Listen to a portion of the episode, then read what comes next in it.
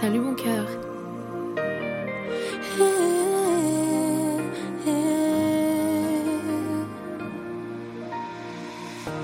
Père, je l'ai rencontré avec tant de facilité et sans avoir prié. Tu m'as envoyé celui qui m'était destiné. Il a le cœur. Ah mais oui, en fait, je ne vous ai pas dit, je ne vous ai pas dit, deux personnes se sont rajoutées à l'histoire. C'est David et tonton Flavien. Oui, j'ai bien dit David. Et après le mois de mai, les seigneurs ont prié vraiment régulièrement. C'était à midi, à 15h, 18h, 21h et parfois jusqu'à minuit aussi. À minuit aussi, on priait avant de dormir. Moi, j'habitais chez mon oncle, on, on le faisait au téléphone, mais on priait régulièrement. Et il y a eu un jour, les seigneurs m'ont dit, David, tu dois partir de là où tu vis.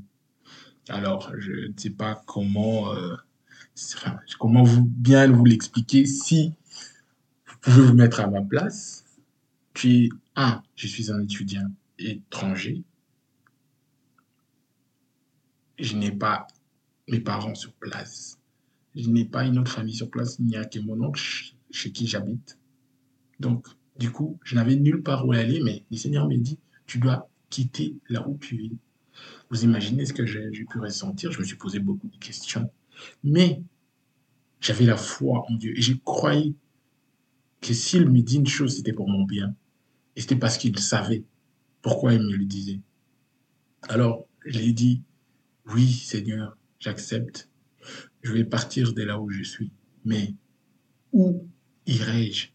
Où irai-je? Dis-moi où irai-je? Je ne connais personne dans ces pays, à part euh, ma famille, la famille euh, qui m'a accueilli. Je ne connais personne d'autre qui peut m'accueillir chez lui. Où veux-tu m'envoyer? Avec mon argent de job étudiant, ça pouvait pas, je ne pouvais pas tenir. Je ne pouvais pas louer une maison avec cet argent. C'était vraiment impossible humainement parlant. Alors, je me suis accroché et je me rappelle, un jour, j'ai dit au Seigneur, là, le mois de mai passe, le mois de juin passe, c'est de la fin de l'année. Et je me rappelle, pendant la période Covid, j'étais triste. Parce que quand il y a eu euh, la vague euh, du coronavirus, je ne pouvais pas faire mon stage de fin d'année. Donc, du coup, je ne pouvais pas être diplômé en juin 2020. Et je rends grâce à Dieu parce que c'était par sa volonté, parce qu'il savait ce qui m'attendait. Il n'a pas permis que je puisse faire ces stages. Et en juillet 2020, j'ai fait une prière, je dis au Seigneur, Seigneur, montre-moi pourquoi tu veux que je parte. Montre-moi, éclaire-moi dans la voie que tu m'indiques. Et je me rappelle cette nuit-là, j'ai prié et le Seigneur, dans son amour, m'a révélé des choses. Pendant que je dormais, j'ai vu des choses et j'ai compris le pourquoi. Pourquoi je devais partir. Et j'ai directement pris courage et je suis parti de là où je vivais.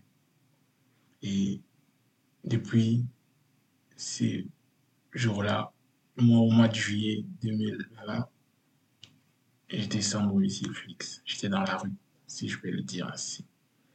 Euh, un ami à la maman de Priscilla qui m'a accueilli chez lui. J'habitais en Flandre. Euh, C'était au mois de juillet, donc j'ai jobé encore. J'avais encore mon job étudiant qui était maintenant dans l'autre bout de la Belgique par rapport euh, au logement en Flandre. Donc, je devais me réveiller à 4 heures pour aller à mon job étudiant qui avait un, trajet d'à peu près euh, 1h30 ou 2 heures. Je devais prendre les trains en même temps et j'arrivais toujours au travail en retard. C'était vraiment dur cette période. Mais j'ai saisi cette parole que Dieu m'avait dit. Il m'a dit, je ne t'abandonnerai jamais. Je serai avec toi tous les jours de ta vie. Fais-moi confiance et je veux t'aider et tu vois, tu ne vas pas échouer. Et j'ai cru en Dieu, j'ai vraiment cru de toutes mes forces. Et même quand je l'ai annoncé à mes parents qui étaient au Congo, ma mère avait compris, mais mon père était vraiment pas très d'accord parce que il se posait des questions concrètes comme chaque parent responsable. Il s'est dit, mais où tu vas habiter, comment tu vas manger, comment tu vas faire. La vie là-bas, c'est pas comme ici, on n'est pas là. Mon père s'est posé vraiment beaucoup de questions.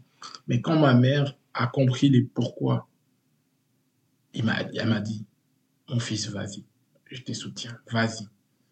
Et je suis parti. Et c'est comme ça que ma vie, j'ai, j'ai abandonné et donné ma vie au Seigneur. Et le Seigneur, depuis ces jours-là, en fait, le Seigneur a commencé à me guider dans tous mes voies. Dans tout ce que je faisais, c'était la volonté de Dieu. C'est Dieu qui devait me donner son accord avant de faire quoi que ce soit. J'étais dans la rue. Maintenant, malgré mon statut précaire des étudiants étrangers, j'avais un statut précaire. Du jour au lendemain, si ça tournait mal, je, je pouvais me retrouver dans des problèmes graves administratifs. Mais j'ai fait confiance en Dieu.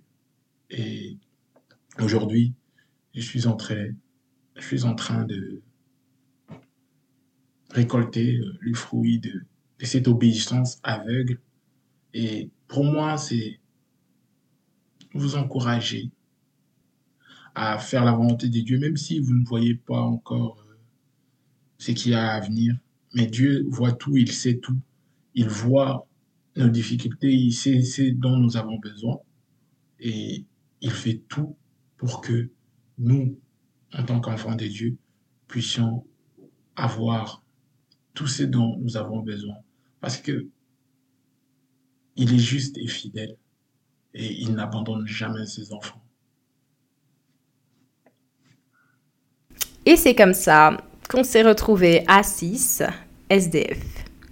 Nous avons passé la première nuit dehors dans l'aéroport de Zaventem en Belgique. Et quand je dis dehors, on n'était pas genre sous la pleine lune. Mais voilà, le dehors ici vient juste exprimer euh, en dehors de la maison. Mais sinon, on était dans l'aéroport de Zaventem. Alors, c'est pas, pas forcément plus confortable.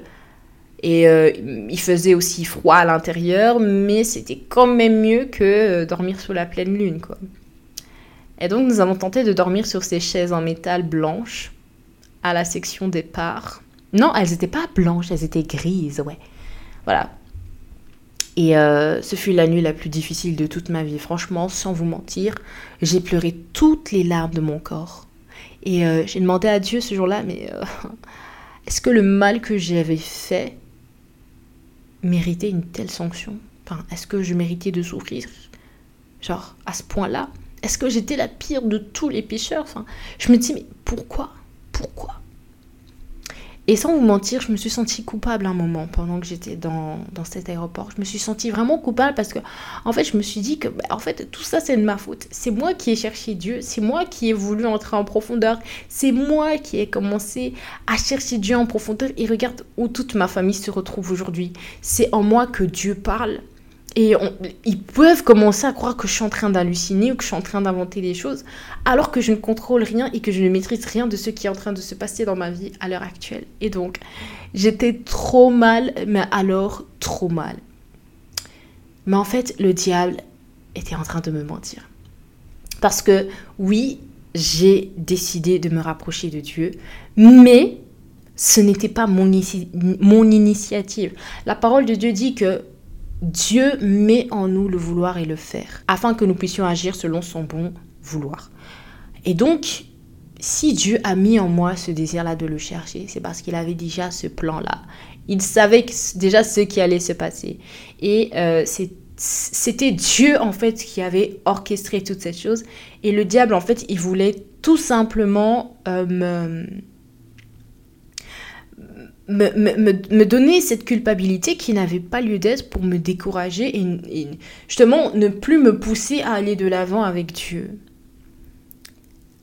Et donc en fait, euh, Nous sommes dehors là, mais nous n'avons aucune issue. Vous vous imaginez vous, vous abandonnez tout, vous laissez tomber tout, et vous vous, vous retrouvez où? Vous vous retrouvez dehors, d'accord? C'est incroyable. Imaginez juste euh, votre confort, le confort que vous avez, votre chambre, votre quotidien, et vous devez tout abandonner. Pourquoi? Pour aller vivre dehors. Mais pas vivre dans un palace, hein, mais vivre dehors. Et donc on avait tout perdu. Et la seule chose qui nous restait et sur laquelle on pouvait compter, ben, en fait c'était Dieu. et vous savez, cette épreuve, elle est de loin la plus difficile que j'ai traversé depuis que je suis née. Ma rencontre avec Dieu m'avait fait un grand bien, mais je ne savais pas qu'il y aurait eu un prix à payer pour mon salut. Je sais que Christ est mort à la croix pour moi et que son sang m'a justifié, mais vous savez, il y a un prix à payer pour le salut de son âme. Il y a des sacrifices à consentir, il y a des pleurs, des difficultés en chemin, des trahisons et des persécutions. Tout ça, ce sont des prix qu'on paye pour notre salut. C'est aussi ça le chemin de Dieu. Dieu nous aime et parfois il nous exprime aussi son amour en nous éprouvant par la souffrance. Celui qui aime corrige et euh, la correction elle fait mal. L'épreuve est douloureuse mais elle aiguise notre foi et elle nous permet de grandir avec Dieu. C'est aussi un moyen que Dieu utilise pour nous démontrer sa puissance et aussi pour nous démontrer que nous sommes forts parce que il déverse en nous sa force.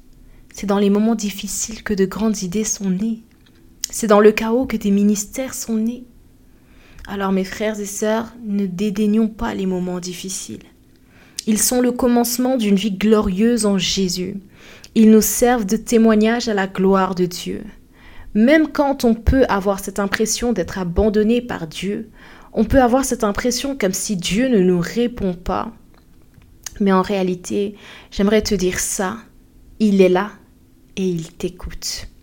Grâce à cette épreuve, j'ai une confiance en Dieu incroyable, voire étonnante. J'ai compris et je sais où placer ma confiance désormais. C'est un investissement sûr et éternel. Je sais que ma foi en Jésus-Christ est bien la seule chose avec laquelle je partirai après ma mort et qui me sauvera. J'ai bien dit la seule.